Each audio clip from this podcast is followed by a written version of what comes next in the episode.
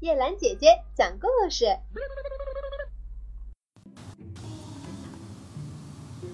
猫头鹰和它的孩子。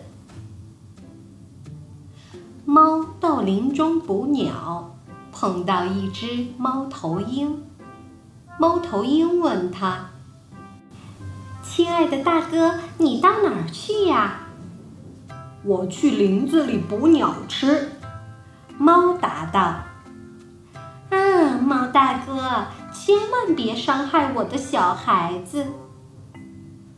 你的孩子长得什么样？这个你可得让我知道。我的孩子呀，长得最漂亮。知道了。猫认真的回答。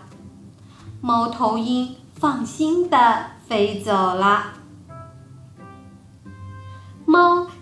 树丛中找来找去，鸟巢里尽是些美丽的小鸟，猫都怕是猫头鹰的孩子而没有下口。最后发现一群长得非常难看的小鸟，于是猫放心的饱餐了一顿。